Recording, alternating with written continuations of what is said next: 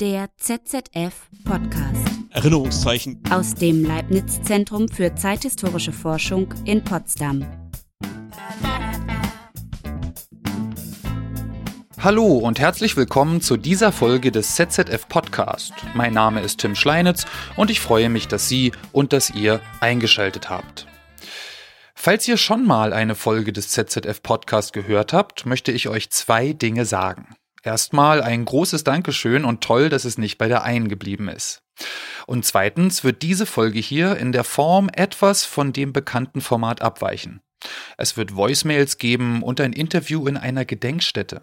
Das macht diese Folge etwas länger als gewöhnlich, aber immer noch spannend, wie ich finde. Heute geht's um Stolpersteine. Bestimmt ist euch das Projekt schon mal begegnet. In zahlreichen Städten und Orten in der Bundesrepublik sind besondere Pflastersteine in den Boden eingelassen. Eingeschlagen in Messing lesen wir die Namen und Lebensdaten sowie Hinweise zur Verfolgung und Ermordung von Menschen, die einst dort lebten, wo sich heute der Stolperstein befindet. Gewidmet sind die Steine Menschen, die zwischen 1933 und 1945 vom nationalsozialistischen Regime verfolgt wurden also Jüdinnen und Juden, Sinti und Sintetze, Romnia und Roma, Menschen aus dem politischen oder religiös motivierten Widerstand, Homosexuelle, Zeuginnen und Zeugen Jehovas, Opfer von Krankenmorden, den sogenannten Euthanasiemorden und Menschen, die als Asoziale kriminalisiert wurden. Die Steine befinden sich in der Regel am letzten frei gewählten Wohnort dieser Menschen. Das Projekt wird maßgeblich vom Künstler Gunther Demnig geprägt, dieser hat bereits 1992 den ersten Stolperstein in Köln verlegt, am 50. Jahrestag des sogenannten Auschwitz-Erlasses. Das war ein Befehl von Heinrich Himmler, nach welchem alle Sinti und Roma ins KZ deportiert werden sollten. Heute finden sich Stolpersteine in fast ganz Europa verteilt, auf den Gebieten, die die Wehrmacht besetzt hatte, sowie auf dem Gebiet des Deutschen Reiches in den Grenzen vor 1939. Die Stolpersteine sind also ein internationales Phänomen. Dieser Dimension hat sich 2019 eine Tagung am ZZF gewidmet unter dem Titel Steine des Anstoßes oder normiertes Ritual. Hier wurde diskutiert über die Rolle des Projektes in erinnerungspolitischen Konflikten der Gegenwart. Aus der internationalen Konferenz ist nun ein Tagungsband entstanden mit Beiträgen, die auch aus den Amerikas stammen. Ziemlich ungewöhnlich für ein eigentlich zuerst mal europäisches Projekt wie die Stolpersteine, aber dazu später mehr. Maßgeblich organisiert haben diese Tagung meine heutigen beiden Gäste und, immerhin das bleibt für diesen Podcast beim Alten, die stellen sich hier selbst vor. Ich heiße Silvia Kaucic und bin Historikerin äh, und leite als solche seit 2012 bereits die Koordinierungsstelle Stolpersteine Berlin mit zwei weiteren Kolleginnen. Und ähm, ja, wir haben die Tagung mit Thomas und Irmgard zusammen vorbereitet, durchgeführt und den Tagungsband herausgegeben. Ja, ich bin Thomas Scharschmidt, ich arbeite am Leibniz-Zentrum für zeithistorische Forschung in der Abteilung Regime des Sozialen und beschäftige mich schwerpunktmäßig mit ähm, NS-Geschichte, aber auch mit DDR-Geschichte und mit Geschichte der Erinnerungskulturen und das ist die Verbindung zu diesem äh, Thema. Und ähm, wie Silvia gerade schon gesagt hat, haben wir zusammen die Konferenz organisiert und den Band mit anderen äh, herausgegeben. Ihr hört es vielleicht an den Hintergrundgeräuschen. Das Gespräch fand als Ortstermin in der Gedenkstätte Deutscher Widerstand im Berliner Bendlerblock statt. Wegen der Pandemiebedingungen hatten wir die Fenster im großen, halligen Raum offen und saßen etwas auseinander. Aber der Ort passte ganz gut, denn hier sitzt die Koordinierungsstelle Stolpersteine Berlin.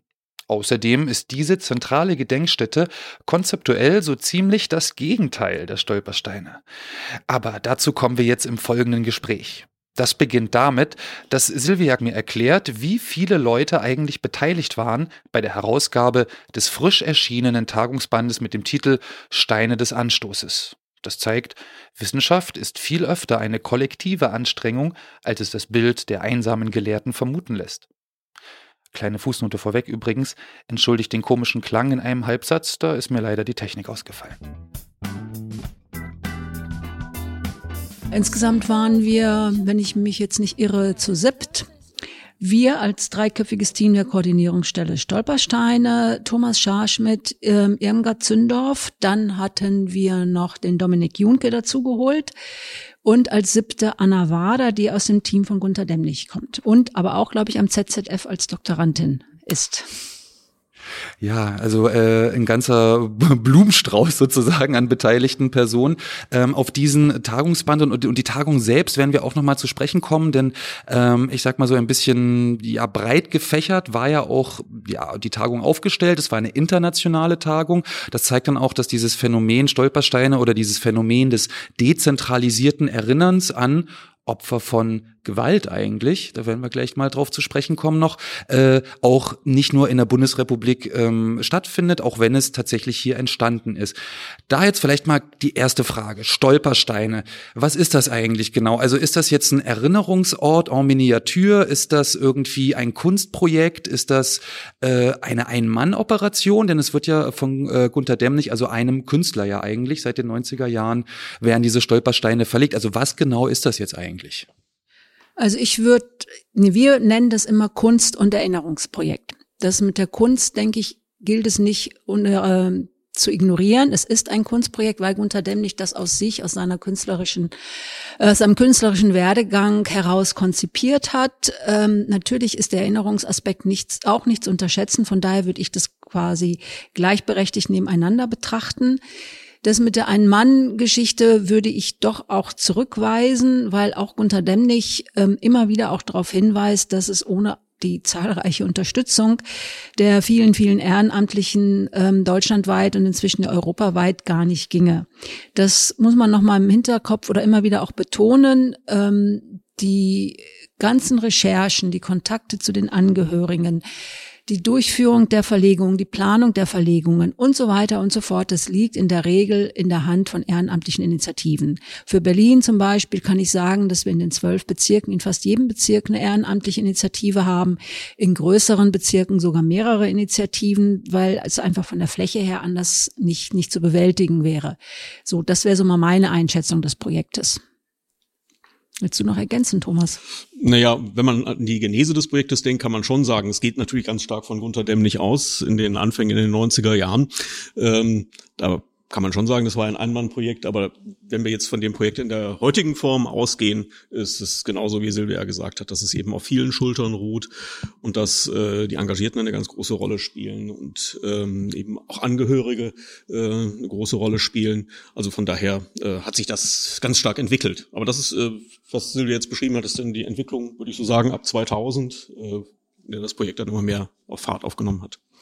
Für wen werden denn Stolpersteine dann eigentlich verlegt? Also ist das dann so, dass diese Gruppe um diesen Künstler, Gunter Demnig haben wir jetzt schon gehört, äh, dann letztlich so Menschen äh, ja aussucht, gestorbene oder ermordete Menschen? Und sind das denn eigentlich immer dann eben ja Opfer von ja des nationalsozialistischen Regimes, von des deutschen Terrors in dieser Zeit? Oder gibt es da auch andere andere Gruppen, für die ähm, Stolpersteine verlegt werden?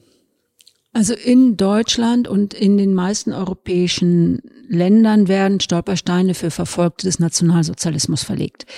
In Deutschland oder auch für Berlin kann ich sagen, dass der Großteil der Stolpersteine für jüdische Verfolgte verlegt werden. Das hat viele Facetten, auf die wir auch nochmal zu sprechen kommen können. Ähm, Daher ist die Wahrnehmung in der Öffentlichkeit häufig, dass Stolpersteine eben für jüdische Verfolgte sind. Das, dem ist aber nicht so. Gerade auch die ersten Stolpersteine, die in Köln verlegt wurden, die waren ganz klar für Sinti und Roma. Ähm, es ist schon so, was ich muss ich auch sagen, bedauerlich finde, dass bestimmte verfolgten Gruppen einfach ähm, zu wenig präsent sind mit Stolpersteinen. Also in Berlin zum Beispiel die Gruppe der als asozial Verfolgten, das sind glaube ich insgesamt zwölf Steine, das hatte ich letztens mal nachgeguckt, von bei über 9000 Stolpersteinen in Berlin. Die Gruppe der äh, Euthanasie-Verfolgten, das sind glaube ich 120, 121, wenn ich mich da nicht irre. Und ähm, die der jüdisch Verfolgten, da sind wir glaube ich bei über 8000. Und in Europa ist es dann nochmal, also das kommt ja auch in unserem Tagungsband, dass es da auch im Zuge von Adaptionen und Erweiterungen eben auch Stolpersteine zum Beispiel in Spanien für die Opfer des Franco-Regimes verlegt werden.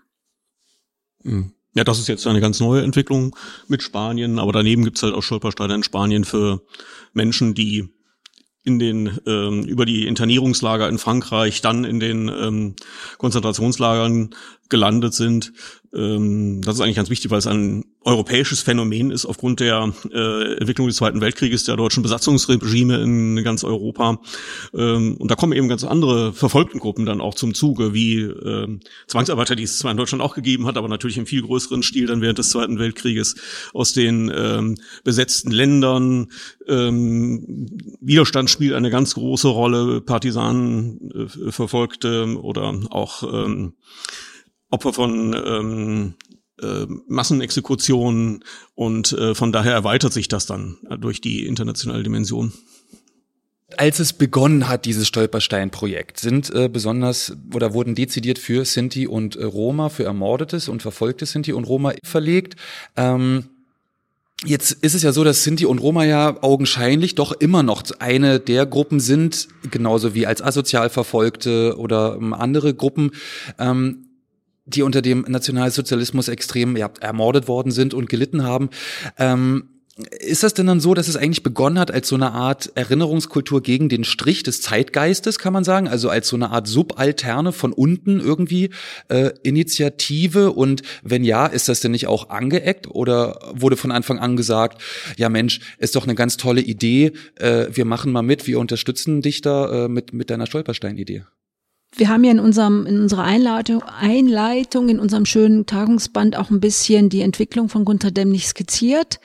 Und ähm, bei ihm ging es eigentlich los mit, also er war quasi der Spurenleger in der, ähm, in der Konzeptkunst und äh, er hatte damals eine Spur gelegt ähm, in Köln, die den Weg nachzeichnen sollte, den Sinti und Roma durch Köln hindurchnehmen mussten zum Bahnhof, von dem aus sie dann deportiert wurden. Das war quasi so, so eine in Anführungszeichen Vorstufe. Irgendwann war klar, Farbe verbleicht, dann sind ähm, ist es quasi ähm, irgendwann später hat er dann ähm, in den Boden so so Eisenspuren legen lassen und aus diesem, glaube ich, parallel heraus kam dann irgendwann noch mal so dieses, das zu individualisieren, eben Stolpersteine und das waren, glaube ich, 90, 92, so in dieser Phase hatte er das für sich entwickelt.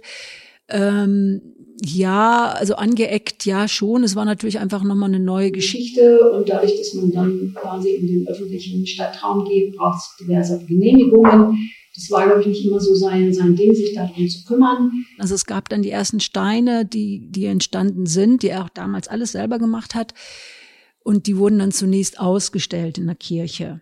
Und dann quasi in einem zweiten Schritt, peu à peu, wurden die dann in die Erde eingelassen. Und dann, das war dann ein nächster wichtiger Schritt, Jetzt hoffe ich, dass ich die Daten nicht durcheinander bringe. 97 in Berlin, äh, Künstler erinnern an Auschwitz. Da gab es hier eine große Ausstellung ähm, in der NGBK und damals, glaube ich, noch in Schöneberg im Kleisthaus. Und da hat er dann auch nochmal seine Stolpersteine vorgestellt und damals in Berlin Steine in, in, in Kreuzberg verlegt. Das war so quasi so, ein, so, ein, so mehrere Etappen, in denen sich das entwickelt hat. Na, ich würde schon sagen am Anfang, dass es eine starke Provokation gewesen ist. Also mal einmal äh, diese Spur, die er durch Köln gezogen hat, war schon als Provokation gedacht, überhaupt an die äh, vergessene Geschichte der Sinti und Roma in Köln zu erinnern, die aus dem Gedächtnis weitgehend ausgeblendet war, im Vergleich auch noch zur jüdischen, zu den jüdischen Verfolgten. Und dann äh, kommt in diese Phase noch rein, 92 die Verlegung der Gedenkplatte vor dem Kölner Rathaus äh, mit dem Himmlerbefehl zur äh, Deportation. Ähm, und das war natürlich ein bewusst gewählter Ort, an dem alle vorbeigingen und der natürlich auch entsprechend Aufsehen in Köln verursacht hat. Also das, das, das finde ich ganz wichtig. Und ähm, Silvia hat gerade schon darauf hingewiesen, dass die Steine in der Kirche in Köln ausgestellt worden sind. Auch da nicht ja ganz ohne Grund, weil äh, diese Kirche Sinti und Roma in dieser Phase Kirchenasyl geboten hat in den 90er Jahren. Auch das natürlich in einer Phase, in der die Flüchtlingspolitik äh, in der Öffentlichkeit wild umstritten war und äh, durch die Anschläge, die verübt worden sind in, in Ost und West, das zum großen großen Thema geworden ist. Also das war schon was, mit dem man gegen den Stachel lücken konnte und der auch und in der denke ich als, Ergänzung, man muss schon auch sagen, dass Gunter Dämmich ein explizit politischer Künstler ist. Ähm, da, dass er damals so den Fokus auf die Sinti und Roma gelegt hat, lag auch daran, dass es diese Gruppe war, die damals dann vermehrt auch nach Jugoslawien zurückgeschickt wurde die dann hier ähm, und eben auch Kirchenasyl hatten, um eben nicht zurückgeschickt zu werden. Das in, in diesem Kontext muss man das dann schon auch nochmal sehen. Das stimmt auf jeden Fall. Wie ist es denn dann heute, wenn es damals auch eine Provokation gewesen ist in den 90er Jahren? Sind denn jetzt Stolpersteine immer noch eine Provokation oder ist das so, dass sich da irgendwie auch so ein erinnerungspolitischer ja, ich will jetzt nicht sagen Konsens, aber auch vielleicht wieder dieses komische Wort Zeitgeist so gedreht hat, ähm, äh, dass das eher so ein bisschen so ein bisschen angekommen ist oder vielleicht sogar jetzt gewünscht wird, dass jetzt hier Stolpersteine verlegt werden, um zu zeigen, wir sind irgendwie, ähm, wir wir erinnern uns ähm, und wir und wir sind weltoffen und so. Also für Berlin würde ich sagen, dass Berlin, äh, dass Stolpersteine auf jeden Fall ähm, ein wichtiges und auch von, von der Berliner Senat ähm, gewünschtes, gefördertes, unterstütztes Erinnerungsprojekt sind. Ich suche gerade in unserem Buch haben wir auf Seite 36 das Foto der Stolpersteinverlegung vor dem Marie-Elisabeth Lüders Haus. Das war zum Beispiel eine Verlegung, bei der sich alle Bundes damaligen Bundestagsfraktionen beteiligt haben. Also von daher kann man schon sagen, dass dieser, dieser Stachel ähm, jetzt für Berlin kann man das einfach nicht mehr, nicht mehr sagen. Auf gar keinen Fall. Da sind die Stolpersteine wirklich sehr, sehr wichtig, werden sehr unterstützt, auch von politischer Seite. Wie das in kleineren Städten aussieht, das kann ich gar nicht. Da denke ich, kann das schon noch mal anders sein. Also auch unsere Kollegin Anna Wader wusste, dass es gerade in Städten, wo die AfD ähm, viele Stimmen bekommen hat, es schwieriger wird, auch Genehmigungen für Stolpersteinverlegungen zu bekommen, weil natürlich da auch, wenn man jetzt die Schicksale der jüdischen ehemaligen jüdischen Nachbarn recherchiert, ähm, das ja alles viel, viel intimer ja auch ist. Man ja auch weiß, dass es dann die Leute dann heute noch da leben oder die Angehörigen heute noch da leben, die damals dann eben den jüdischen Mitbewohnerinnen, Nachbarinnen nicht geholfen haben. Da ist natürlich so eine Großstadt wie Berlin viel anonymer und da hat man jetzt zum Beispiel diese Konfliktlinien so, so nicht. Aber grundsätzlich muss man halt sagen, dass aber grundsätzlich muss man halt sagen, dass sich die ähm, Erinnerungskultur in den letzten 30 Jahren doch ziemlich gewandelt hat. Also wenn man noch auf die 90er Jahre zurückschaut, das sind teilweise Konflikte, die aus der alten Bundesrepublik weiter wabern, aus dem Historikerstreit und anderen Konflikten, die es davor gegeben hat. Äh, dann kommt die Frage hinzu ab äh, 91, äh, wie mit den Mahn- und Gedenkstätten der DDR umzugehen ist. Und die, in diesem ganzen Prozess gibt es eine gibt's wilde Diskussion, äh, deren Ausgang zu dieser Zeit, als die ersten Stolpersteine verlegt wurden, überhaupt nicht abzusehen ist. Und äh, vieles erscheint uns heute so selbstverständlich, auch das äh, Stolperstein und das Gedenken an die Verfolgten des Nationalsozialismus ähm, Teil der äh, gemeinsamen deutschen Erinnerungskultur ist. Aber alles das ist ein Prozess, der, den wir so nur vom Ergebnis her sehen, der so gar nicht abzusehen war. Und in diesem Umfeld verändert sich dann eben auch die Akzeptanz der Stolpersteine. Und das Phänomen ist wirklich interessant, dass das unterschiedlich ist von Stadt zu Stadt. Da gibt es auch bei Großstädten große Unterschiede, aber auch gerade was kleine Orte angeht. Ähm, wir haben also parallel zu dem, was Silvia gerade schon angesprochen hat, mit kleinen Orten in Deutschland ähnliche Phänomene, in den ehemals besetzten Gebieten beispielsweise in Frankreich, dass also in dem Moment, in dem in kleinen Orten Stolpersteine verlegt werden, Fragen hochkommen zur Kollaboration vor Ort, die bis dahin eben nicht thematisiert worden sind und auch dort äh, dann zu äh, Konflikten sorgen und dazu so führen, dass eben viele Gemeinden sehr vorsichtig sind mit diesem Thema. Weil dann einfach noch ein bisschen mehr hochgespült wird sozusagen auch. Ähm ja, klar, das sind äh, Leichen im Keller, über die man nicht so gerne redet. Und ähm, ja, also man kann da viele Beispiele für finden. Also ich führe hier gerne das Beispiel Kaput an, weil ich in Kaput wohne, äh, wo es ein jüdisches Landschulheim gegeben hat, was äh, 1938 mit äh, großer Beteiligung der Ortsbevölkerung in Klump und Asche geschlagen worden ist und auch nie wieder geöffnet werden konnte. Äh, an die Leiterin des Heimes, die 43 in Auschwitz ermordet worden ist, gibt es seit einigen Jahren einen Stolperstein, aber es gibt natürlich noch ganz viele andere jüdische äh, Besitztümer, die äh, in Anführungsstrichen arisiert worden sind in den äh, späten 30er Jahren, wo man genauso gut Stolpersteine verlegen könnte. Das ist bis jetzt noch nicht geschehen so eine, ich sag mal, so eine, so eine Kritik, wie sie jetzt ähm, einige Parteien zum Beispiel äußern, wie zum Beispiel von ganz rechts außen die AfD oder sowas. Ähm, ist das denn, sind das immer so politische oder vielleicht auch biografische Kritikpunkte, so wie wir das gerade gehört haben, dass es dann also vielleicht Nachkommen gibt von Menschen, die vielleicht profi äh, profitiert haben von dieser sogenannten Arisierung oder die damals eben nicht eingegriffen haben, beziehungsweise deren Nachkommen?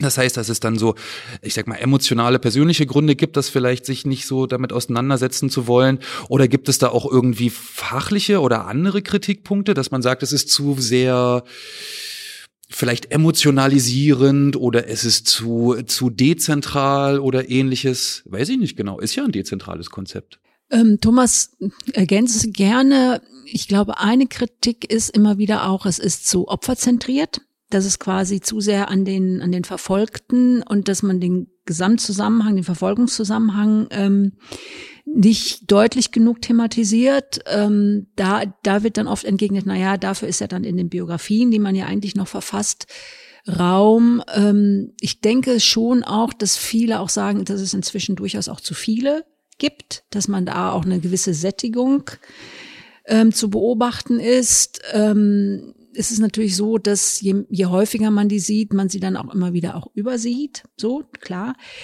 Ähm, ich glaube aber, dass die Bedeutung, die Stolpersteine haben, ähm, sage ich jetzt mal so, nee, die große Bedeutung, die Stolpersteine haben, haben sie eher für die Angehörigen. Würde ich jetzt mal so sagen, für die sind diese Stolpersteine immens wichtig.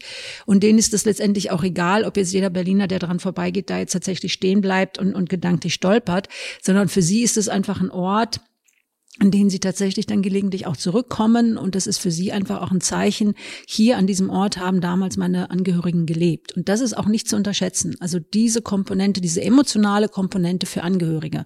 Und die hat es nach wie vor. Und das ist auch wirklich zu beobachten, dass da die zweite, die dritte, die vierte Generation, also wir hatten Verlegungen, ähm, wo meinetwegen die Enkelin angefangen hat, in Berlin zu studieren und dann den Stolperstein initiiert hat, ihre Familie eingeladen hat und dann so bewegt war, dass sie noch nicht mal den, den Text, den sie vorbereitet hat, vortragen konnte, sondern ihren Vater quasi gebeten hat, das für sie zu tun. Also weil da natürlich einfach ganz viel auch Familien äh, im, äh, Familiengeschichte hochkommt und so weiter. Ne? Also das ist jetzt mal, sage ich mal, jenseits der fachlichen ähm, fachlichen Kritik. Also da gibt's sicher auch, Thomas ergänzt nochmal aus dem Beitrag von Herrn ähm, Schmid, der hat da ja durchaus auch einiges zu gesagt, wo er schon auch, glaube ich, das war auch mit ein so seiner Punkte, ne, dass es inzwischen auch so ein, so ein Selbstläufer geworden ist. Ähm, ja, ich geb, übergebe jetzt mal an Thomas. Okay. Ja, der, das ist der Vorwurf der inflationären äh, Verwendung von Stolpersteine, in denen halt die Bedeutung nachlässt, je mehr es gibt. Wobei man ja dagegen argumentieren könnte, je mehr Stolpersteine es gibt, desto mehr wird gestolpert. Ähm, also das sehe ich ja ein bisschen anders jetzt, äh, als Silvia das gerade formuliert hat. Ähm, aber ähm, es ist schon die Kritik, dass es eben sich irgendwo totläuft und zum Ritual erstarrt. Äh, vieles ist ja auch ritualisiert bei den Verlegungen. Äh, es ist nur die Frage, ob es ein erstarrtes Ritual ist, äh, aber es ist eben auch einer der Vorwürfe, der gemacht wird.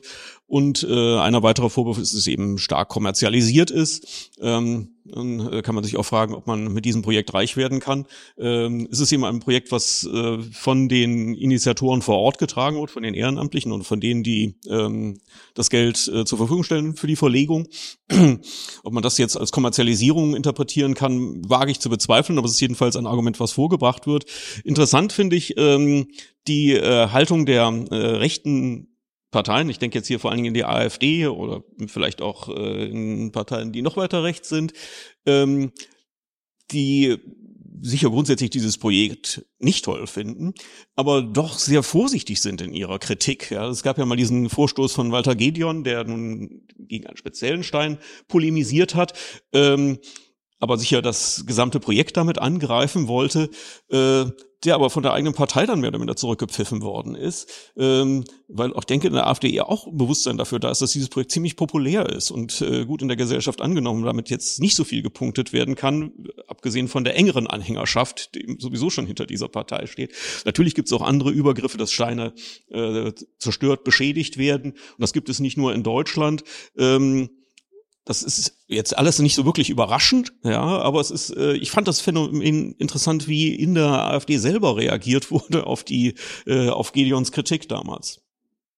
Ähm, vielleicht, äh, bevor wir dann jetzt auf diesen internationalen Kontext nochmal zu sprechen kommen, was ja die Tagung auch mit im Fokus hatte, vielleicht nochmal so, wir hatten das jetzt schon irgendwie äh, gehört, ritualisiert oder erstarrtes versus nicht erstarrtes Ritual. Wie sieht denn so eine Verlegung dann eigentlich aus? Also wir haben schon gehört, es sind Angehörige oder Nachkommen sozusagen da von den äh, Menschen, die dann dort ermordet worden sind oder aus der Familie derer, die ermordet worden sind.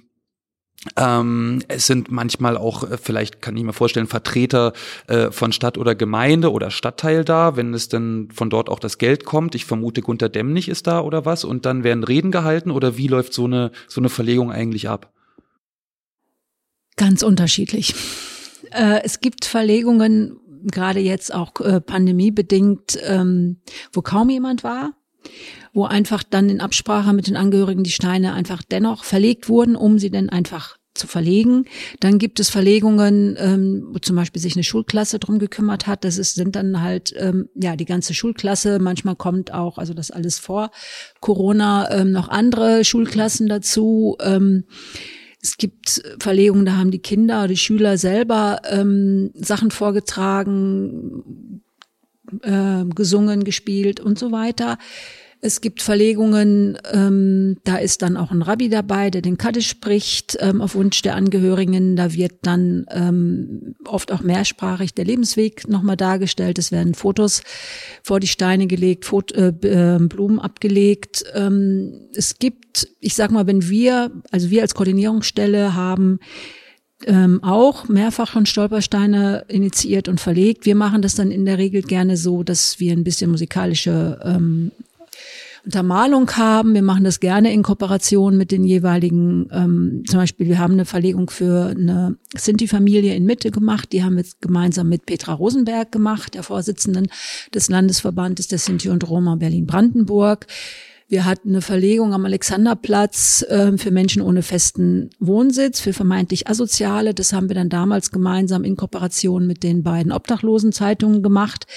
Und wie gesagt, wir achten darauf, dass es dann einfach so ein bisschen Musik gibt und dann einfach nochmal inhaltlichen ähm, nochmal Input, wo Leute kurz und knapp nochmal ein bisschen was zu, zu dem Ganzen sagen. Und ähm, ja, das ist jetzt so die, die Bandbreite.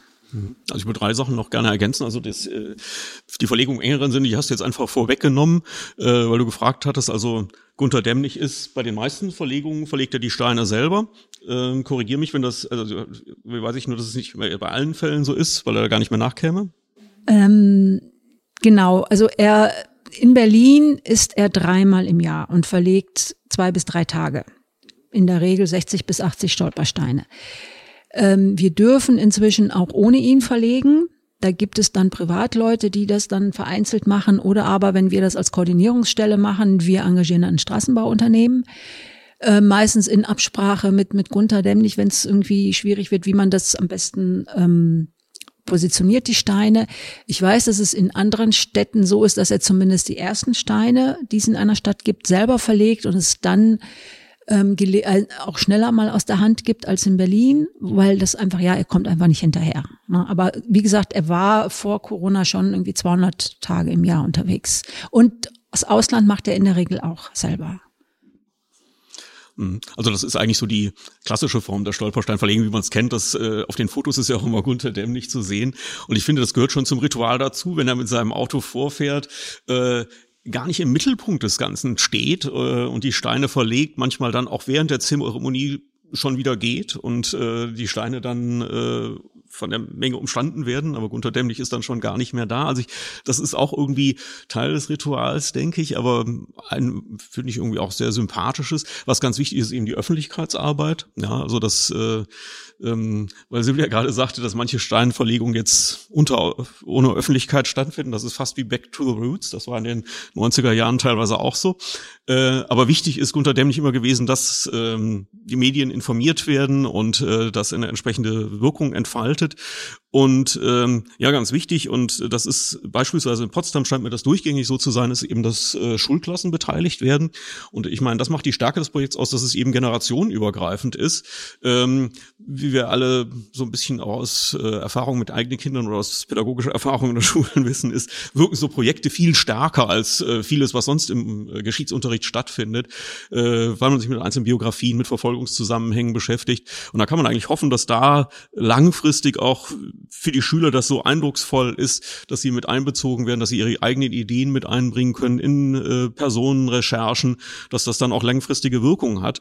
Und ähm, ich finde, das macht die Stärke dieses Projektes aus, dass es eben generationenübergreifend angelegt ist. Und äh, das ist, glaube ich, in der Stiftung, auch in der Stiftungsurkunde, im Stiftungszweck auch festgelegt, dass genau das erreicht werden soll. Ähm, ja, also mir ist jetzt noch eingefallen, ähm, dass es eigentlich, wenn um die, wenn es um die eigentliche Verlegung geht, es immer so ist, dass die Leute andächtig zuschauen wollen.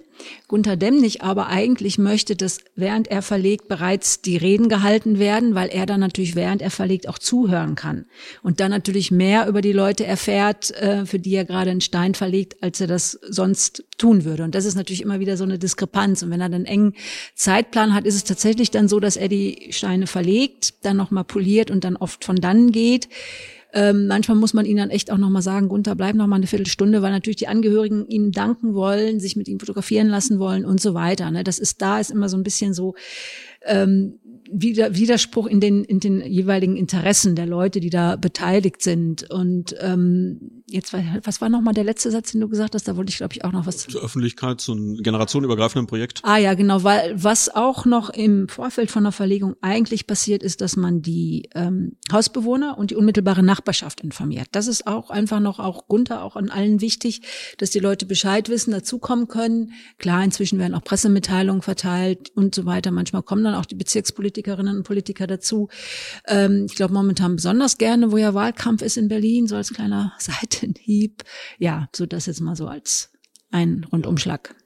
Ja, ich wollte sogar sagen, zu den Ritualen, äh, weil Silvia gerade schon das Polieren angesprochen hat, gehört auch die Reinigung und Pflege der Stolpersteine. Also die, für die es, weiß ich gar nicht, geregelte Patenschaften gibt oder jedenfalls äh, auch lokale äh, Zusammenhänge bei den Ehrenamtlichen, die sich darum bemühen, dass äh, jährlich oder auch noch häufiger die Stolpersteine gereinigt werden, weil die natürlich auch äh, im Laufe der Zeit äh, durch den Straßenverkehr unansehnlich werden. Ja, also auch hier wiederum so ein, ich, ich sag mal, aktives Beschäftigen ja eigentlich, ne, mit diesem ja, äh, ich sag mal, Kunstwerk gewordenen äh, Verfolgungsbiografie eigentlich, haptisch auch anfassen und so weiter.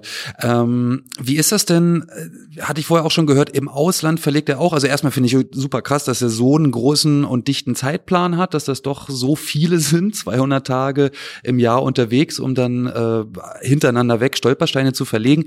Äh, äh, Silvia, du hattest vorhin gemeint, dass, es, dass er auch ähm, im Ausland verlegen würde. Also das war ja auch mit Fokus eurer Tagung gewesen, also ne, dieses Phänomen Stolpersteine auch so ein bisschen international zu betrachten. Nun sind ja Stolpersteine zum einen haben wir rausgearbeitet eine künstlerische Form der er Erinnerungskultur. Es ist zum anderen eine performative Art. Ne? Also das heißt, man man verlegt, es gehört ein Ritual dazu, die Pflege gehört dazu, die Beschäftigung gehört mit dazu.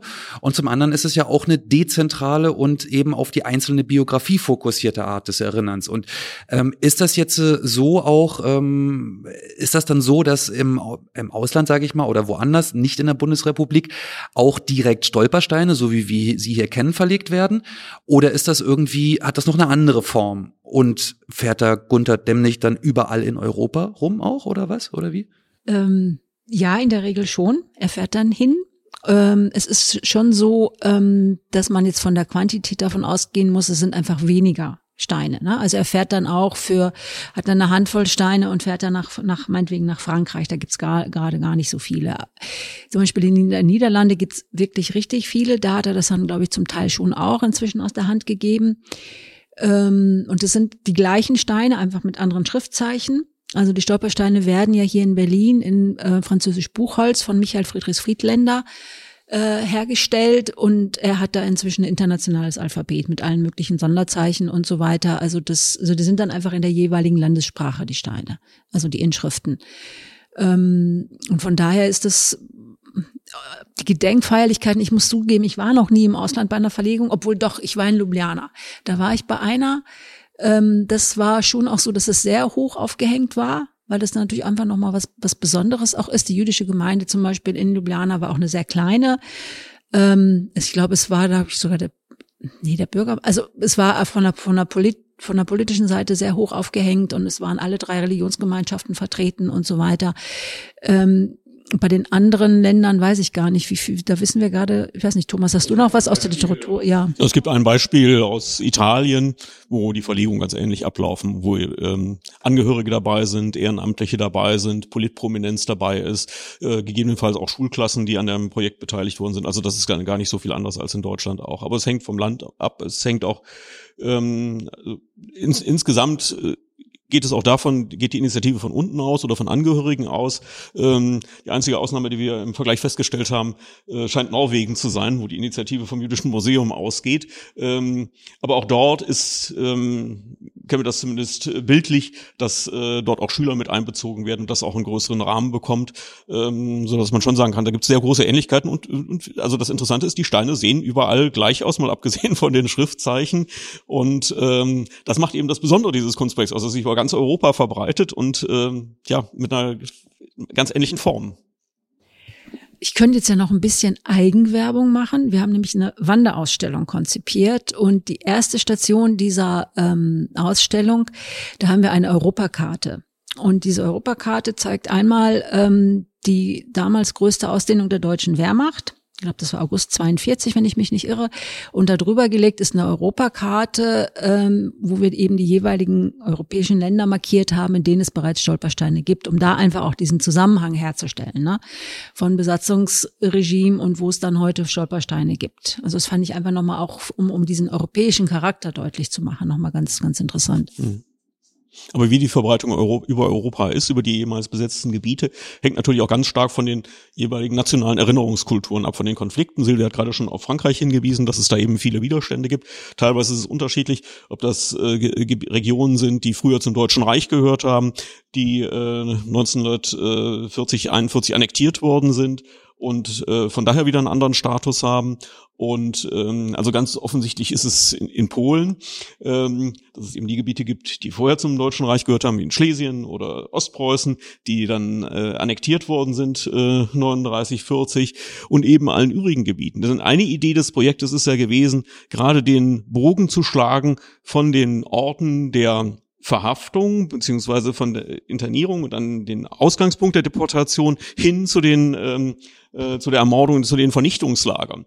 Das ist in Polen natürlich eine etwas andere Situation, wie Vernichtungslager Männer im eigenen Ort sind und die jüdische Bevölkerung vor Ort in die äh, Vernichtungslager deportiert worden ist. Ähm, wir haben immer gesagt, also wenn man das jetzt konsequent zu Ende denken wollte, müssten alle Orte dort zugepflastert werden mit Stolpersteinen. Aber die von der Intention her ähm, ist das Projekt ganz anders angelegt und es funktioniert eben auch nicht so. Also von daher ist die Situation in Polen ganz anders, zumal es eben auch ganz andere Erinnerungszeichen gibt, die ähm, parallel dazu liegen und jetzt ähm, es widersinnig wäre, überall jetzt auch noch Stolpersteine zu verlegen. Das ist in anderen Ländern auch nicht anders. Also in Italien begegnet einem das auch so, dass eben an deutschen Massakers alle möglichen ähm, ähm, Erinnerungszeichen gibt und jetzt nicht überall noch Stolpersteine verlegt werden müssten.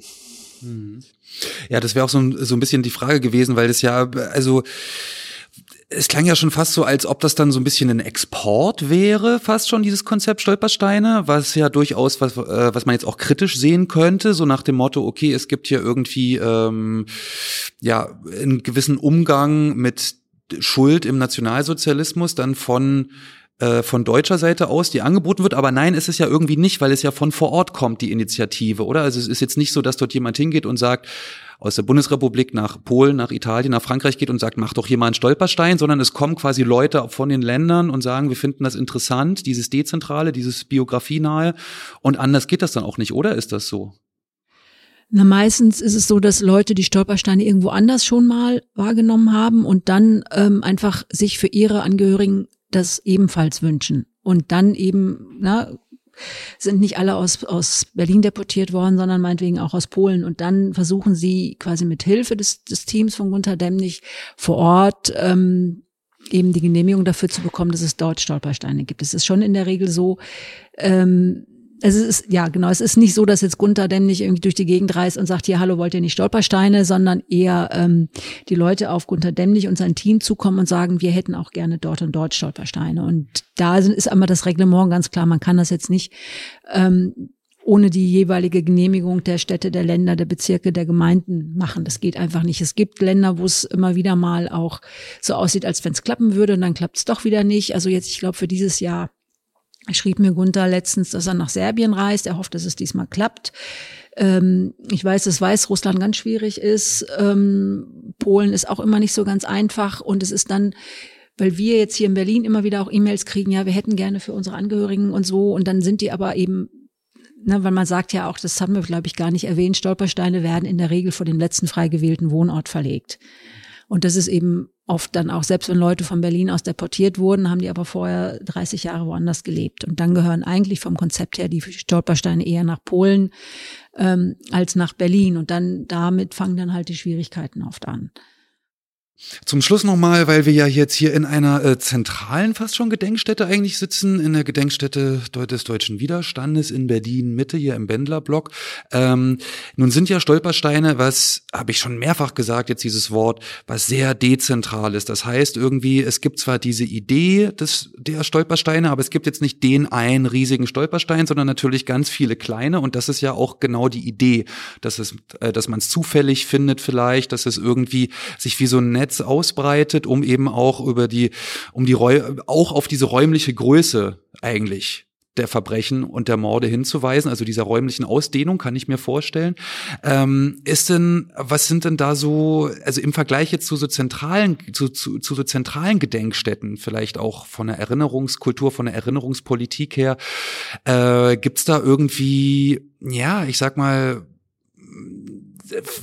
ja, Vor- oder Nachteile ist jetzt komisch gesagt, aber ich, ich hätte noch mal gerne was irgendwie zu den Besonderheiten vielleicht dieses Dezentralen im Vergleich zu den Zentralen. Immerhin, wenn ich das dort jetzt finde zum Beispiel, habe ich ja zum Beispiel niemanden, der mich hier empfängt und der dann sagt, hier hast du übrigens einen Stolperstein, das ist so und so. Also, ne, spricht ja dann nicht von alleine eigentlich, zum Beispiel.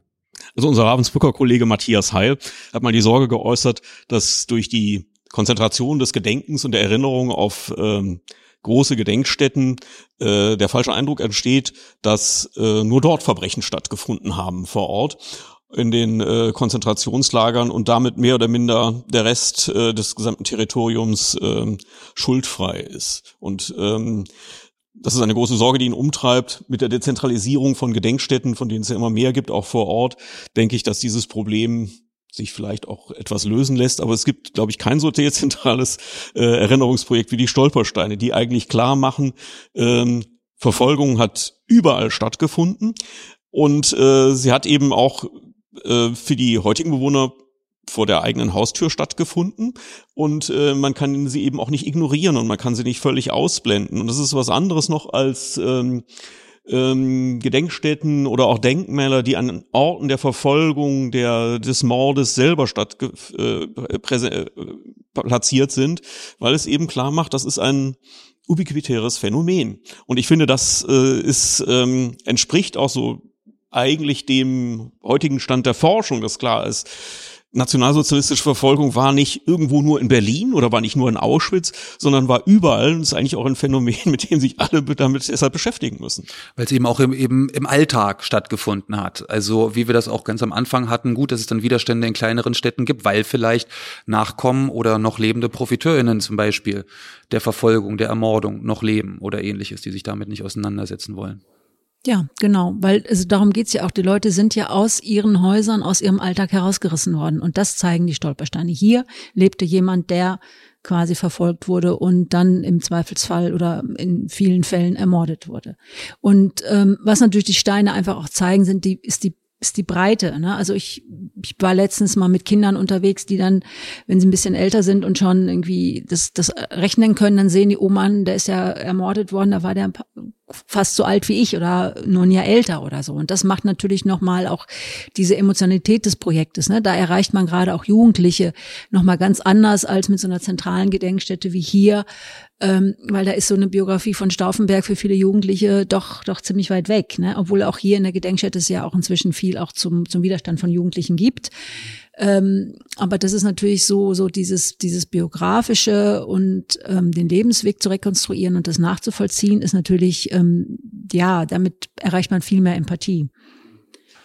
Okay, also genau, dann passt das ja auch wieder dazu, dass äh, das Projekt Stolpersteine auch jetzt mit der Zeit seit den 90er Jahren besser angenommen wird oder mehr, ne, weil ja eben genau auch, du hast es gesagt, Thomas, die Forschung, dieses, dieses breite äh, Getragensein des Nationalsozialismus durch breite Bevölkerungsschichten ja zum einen auch äh, sowohl in, in Medien, wenn ich da an bestimmte Serien zum Beispiel denke, als auch eben durch die Forschung, als auch durch irgendwie Berichterstattung und Jahrestage und Feierlichkeiten ja doch jetzt breiter breiter akzeptiert ist, als das in den 90er Jahren mit Sicherheit gewesen ist. Dann äh, vielleicht nur noch die Sache, okay, der Tagungsband ist jetzt erschienen, ähm, den kann ich kaufen einfach da, wo es Bücher gibt. Äh, ist das ein Fachbuch? Kann ich mir das ausleihen oder was? Ist das in Bibliotheken vorhanden? Äh, könnt ihr diesen, den Titel einfach nochmal genau nennen und so ein paar Sachen zum Buch vielleicht? Am ehesten bekommt man das Buch über den Verlag, über den Metropol Verlag einfach dort bestellen. Das Buch heißt Steine des Anstoßes, die Stolpersteine zwischen Akzeptanz, Transformation und Adaption. Es kann sein, dass es in der einen oder anderen gut, äh, gut ausgestatteten Bibliothek schon zu haben ist. Also ich weiß, die ähm, Bibliothek der Gedenkstätte Haus der Wannsee-Konferenz, die haben das schon. Ähm, die Bibliothek im ZZF bestimmt auch, würde ich mal vermuten. Hier in der GDW wäre ich mir nicht so sicher. Weiß ich nicht, ob wir da schon eins hingegeben haben. Aber ähm, ansonsten kann man das natürlich auch im Buchhandel bestellen, auf jeden Fall. Willst du noch was zum, du sagst noch was zum Buch. Ähm, ja, also vielleicht, äh, du hast ja vorhin auf die Konferenz hingewiesen, die im Februar 2019 stattgefunden hat, noch äh, lange vor Corona. Und ähm, der Band gibt einige der Beiträge wieder, ist aber, wir haben nicht alle aufgenommen, wir hatten uns das, äh, die Möglichkeit offen gehalten, dafür haben wir noch einige andere mit dazugenommen zu thematischen Fehlstellen, die wir da auf der Konferenz erst selber festgestellt haben. Und wir wollten halt, dass eben verschiedene Aspekte abgedeckt sind. Einmal die Problematisierung des gesamten Projektes, ähm, Umgang mit der Kritik ähm, und dann eben die Adaption in verschiedenen europäischen Ländern, die eben des Zweiten Weltkriegs von der Wehrmacht besetzt war. Und dann eben aber auch Transfers in äh, ganz andere ähm, Verfolgungszusammenhänge, äh, die auf äh, das äh, russische Gebiet mit dem Projekt zur letzten Adresse oder den äh, Projekten, die in Chicago äh, zumindest vorbereitet werden, aber sich auch an dem Stolperstein-Projekt orientieren und dann eben auch die Fra oder Übertragung auf ähm, Lateinamerika mit den ähm, Erinnerungen an die äh, Diktaturen. Ähm, und war immer die Frage, wie funktionieren diese Adaptionen, was, was verändert sich dadurch. Und äh, dieses ganze Spektrum versucht dieser Band äh, abzubilden. Er ist allerdings genauso wenig wie die Konferenz gedacht, um jetzt zu abschließenden Ergebnissen zu kommen, sondern er ist eigentlich als äh, Anregung gedacht, dieses Projekt immer weiterzudenken, das sich weiterentwickelt. Wir hatten vorhin schon gesagt, dass sich die Erinnerungskultur seit der Verlegung der ersten Stolpersteine ähm, ziemlich stark verändert hat. Davon müssen wir auch jetzt ausgehen, ohne zu wissen, wo die Reise hingeht.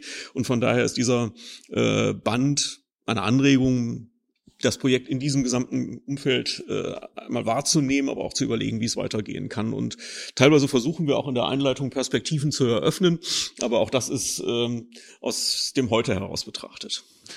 Okay, ja, recht herzlichen Dank. Also hier eine Empfehlung für den Tagungsband Steine des Anstoßes. Und äh, ja, ich sag nochmal Danke an äh, Thomas und Silvia. Dankeschön. Danke. Vielen Dank von uns.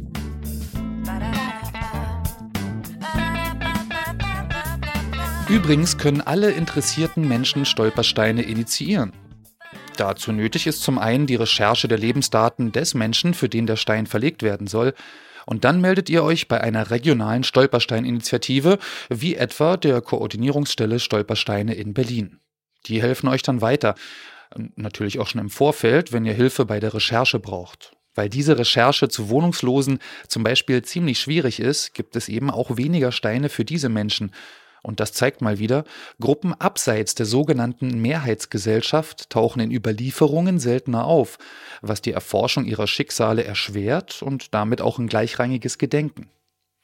Was unser Fach hervorbringt, ist immer auch ein Spiegel dessen, was wir überhaupt in Archiven vorfinden, denn die dort überlieferten Dokumente zeigen nur einen kleinen Ausschnitt dessen, wie es gewesen ist, wie das der Historiker Leopold von Ranke im 19. Jahrhundert formulierte.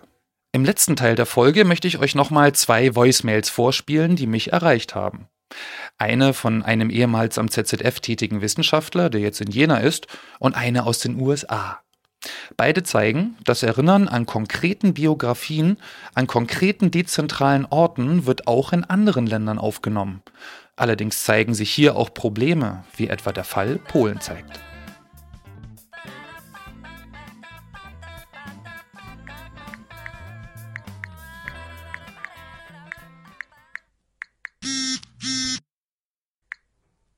Mein Name ist Florian Peters, ich bin Historiker an der Friedrich-Schiller-Universität Jena und forsche zur Zeitgeschichte Polens und Ostmitteleuropas.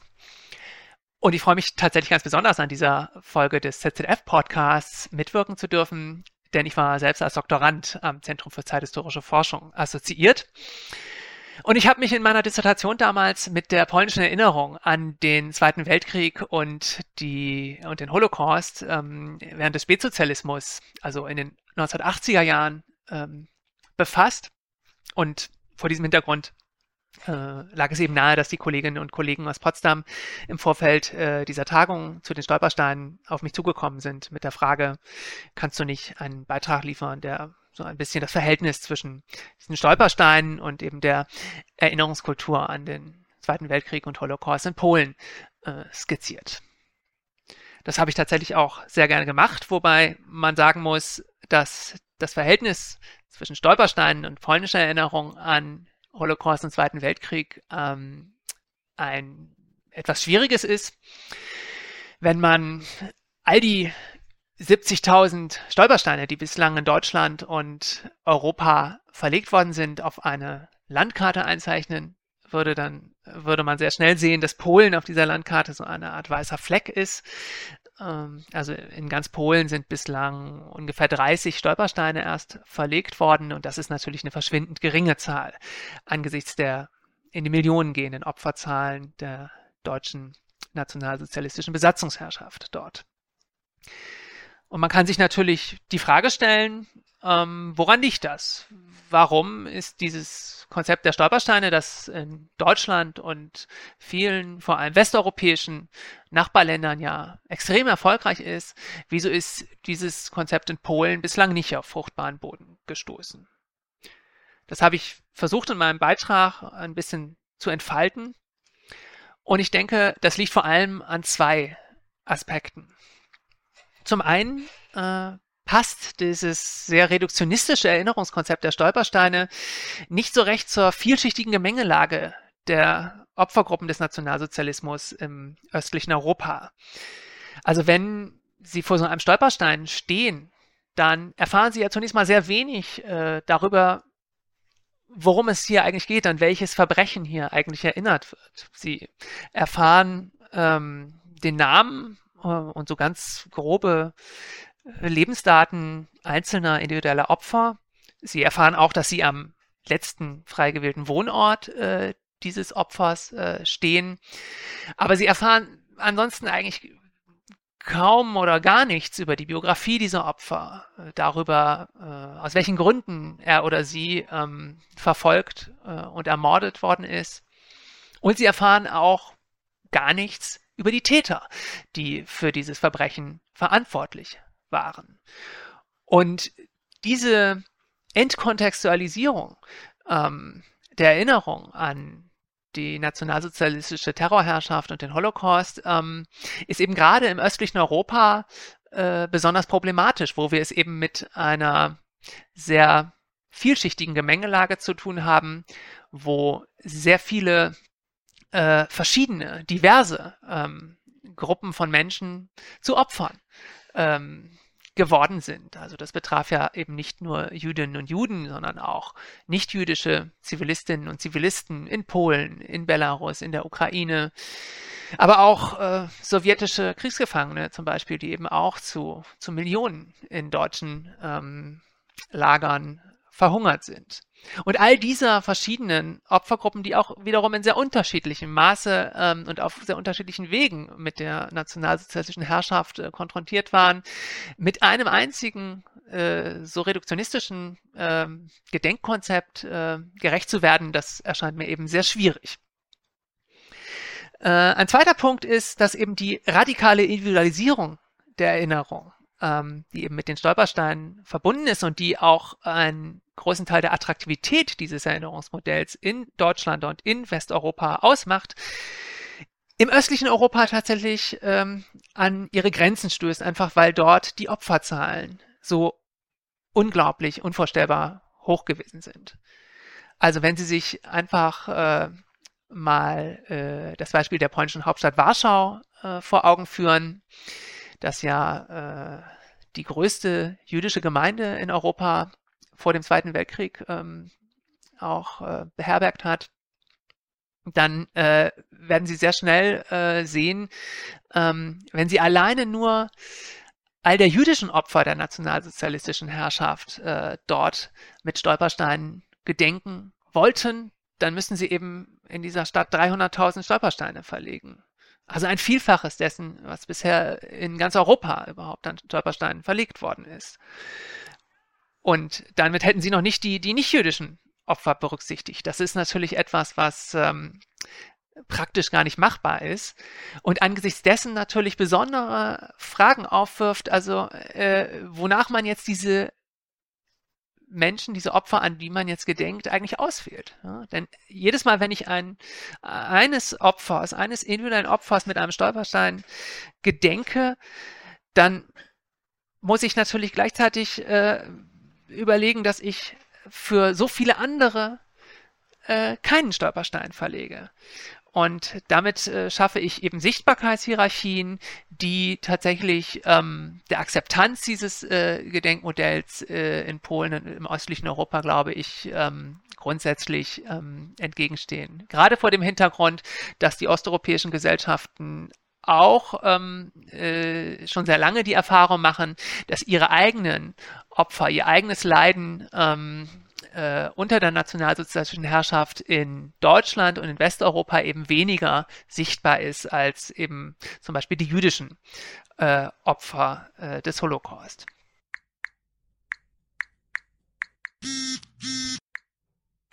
This is the Chicago Race Riot of 1919 Commemoration Project's interview with Peter Cole for the podcast for the Center for Contemporary History in Berlin. The three questions I have, I'll just answer each of the three in the single file.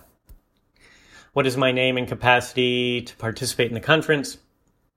My name is Peter Cole. I'm a history professor at Western Illinois University in the United States.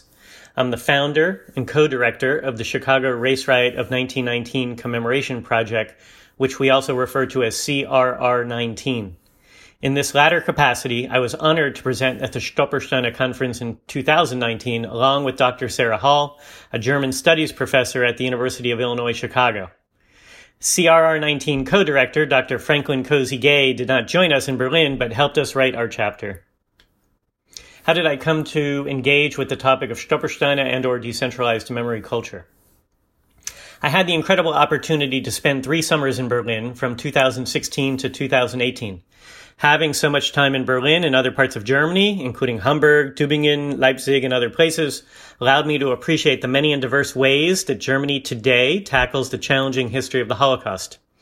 As a historian of African American and United States history, as well as being a Jewish American, the contrast between contemporary Germany and the widespread denial in the United States to confront our long and ugly history of racism, violence, and xenophobia is quite shocking. Stolpersteiner in particular deeply impressed me and inspired me to create the Chicago 1919 project. In 2018, I visited with some of the Stolpersteiner team and decided to bring Den's idea about recognizing historical violence motivated by hatred through decentralized public art to the city of Chicago. What are the special or unique features or aspects of the Stolpersteiner or decentralized memorials in the country I am working on? In 1919, Chicago suffered its worst incident of racial violence ever when a 17 year old black male was killed by a white man and not arrested, the, the white man not arrested by the police. The child's only crime was swimming in a quote unquote white part of Lake Michigan. We say he was killed for swimming while black. That night, as tensions escalated in the city, gangs of white men attacked random African Americans. One week later, 38 people had been killed and 537 injured. Working with an art studio that trains teenagers and young adults who are themselves victims of gun violence, along with a social justice oriented nonprofit, CRR 19 plans to design and create 38 markers, one for each person killed, to be installed in the streets of Chicago where each of them was killed. We are working with our partners in the city to turn this vision into reality. Once we achieve our public art goal, people in the city will not be able to ignore this pivotal event, which remains almost entirely unknown among the general population, although the events of 1919 continue to shape the city to this day. Thank you very much.